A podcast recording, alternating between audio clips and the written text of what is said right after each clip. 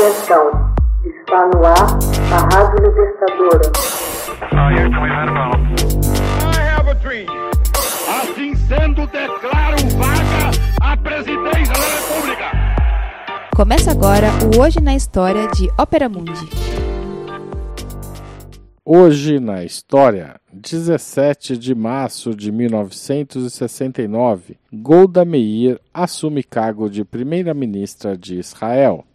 No dia 17 de março de 1969, uma mulher assumiu pela primeira vez a chefia do governo israelense. O caráter resoluto de Golda Meir lhe valeu uma frase famosa do primeiro-ministro Ben Gurion, de quem ela havia sido ministra. Ela é o único homem nesse gabinete cheio de homens. Golda Meir Meyerson Nascida Golda Mabovich em Kiev em 3 de maio de 1898, política diplomata, foi a quarta primeira-ministra de Israel e a terceira mulher no mundo a assumir tão alto cargo. Sua política intransigente e seu estilo de liderança lhe valeram o epíteto de Dama de Ferro.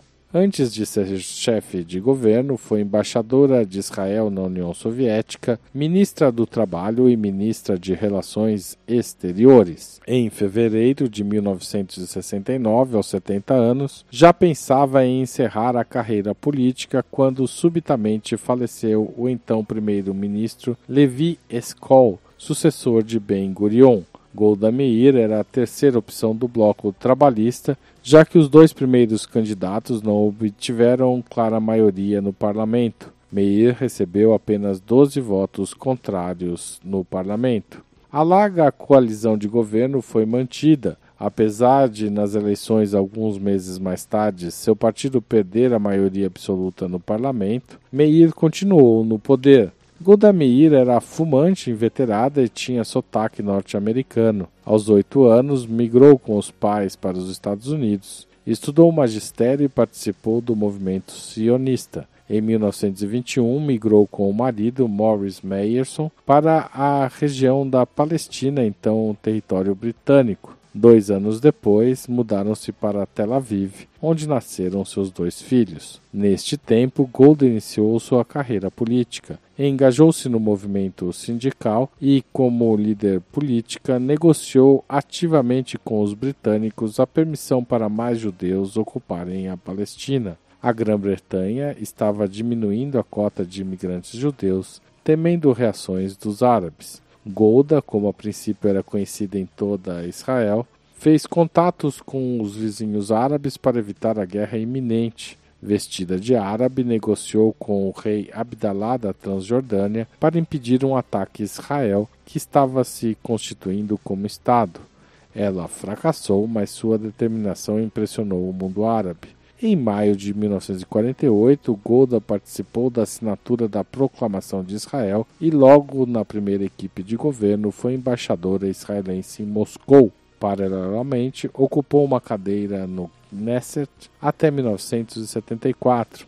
Em março de 1949, assumiu o Ministério do Trabalho e Segurança Social e de 56 a 66 foi ministra do Exterior. Logo no começo, teve de defender, diante das Nações Unidas, a ofensiva israelense contra o Egito. Outra tarefa árdua foram as negociações pela retirada israelense da faixa de Gaza e da Península do Sinai. Em dezembro de 1965, aos 68 anos, Golda Meir renunciou ao ministério por razões de saúde, mas dois meses depois foi eleita secretária-geral do partido Mapai, conseguindo unificar três partidos de centro-esquerda e formar o Partido Trabalhista. Três anos mais tarde, assumiu o cargo de primeira-ministra. Seu governo foi marcado pela Guerra dos Seis Dias em 1967 entre Israel e a Frente Árabe, liderada por Egito, Jordânia e Síria. Neste período, Israel ocupou o setor oriental de Jerusalém, a Cisjordânia e as colinas de Golã, na Síria. Em agosto e setembro de 1972, em Munique, se celebraram os Jogos Olímpicos, onde ocorreram os tristemente recordados episódios conhecidos como o Massacre de Munique. Oito membros da organização terrorista palestina Setembro Negro irromperam na Vila Olímpica, tomando como reféns 11 atletas olímpicos israelenses, dois deles assassinados no ato.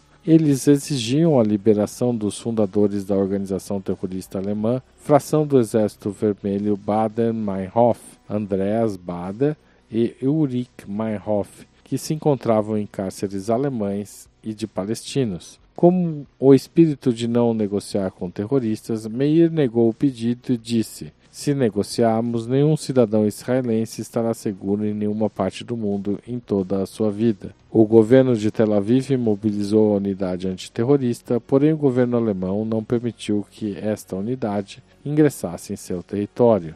Indignada pela aparente falta de ação mundial, Golda Meir ordenou aos serviços de inteligência israelense que iniciassem a busca de todos os cabeças envolvidos, quer do Setembro Negro, quer da Frente Popular para a Libertação da Palestina, que participaram do massacre de Munique, uma operação que passou a ser conhecida como Cólera de Deus e culminou com a perseguição e eliminação de terroristas palestinos que participaram do assassinato dos atletas em vez da paz, tornou-se mais acirrado o enfrentamento com a OLP.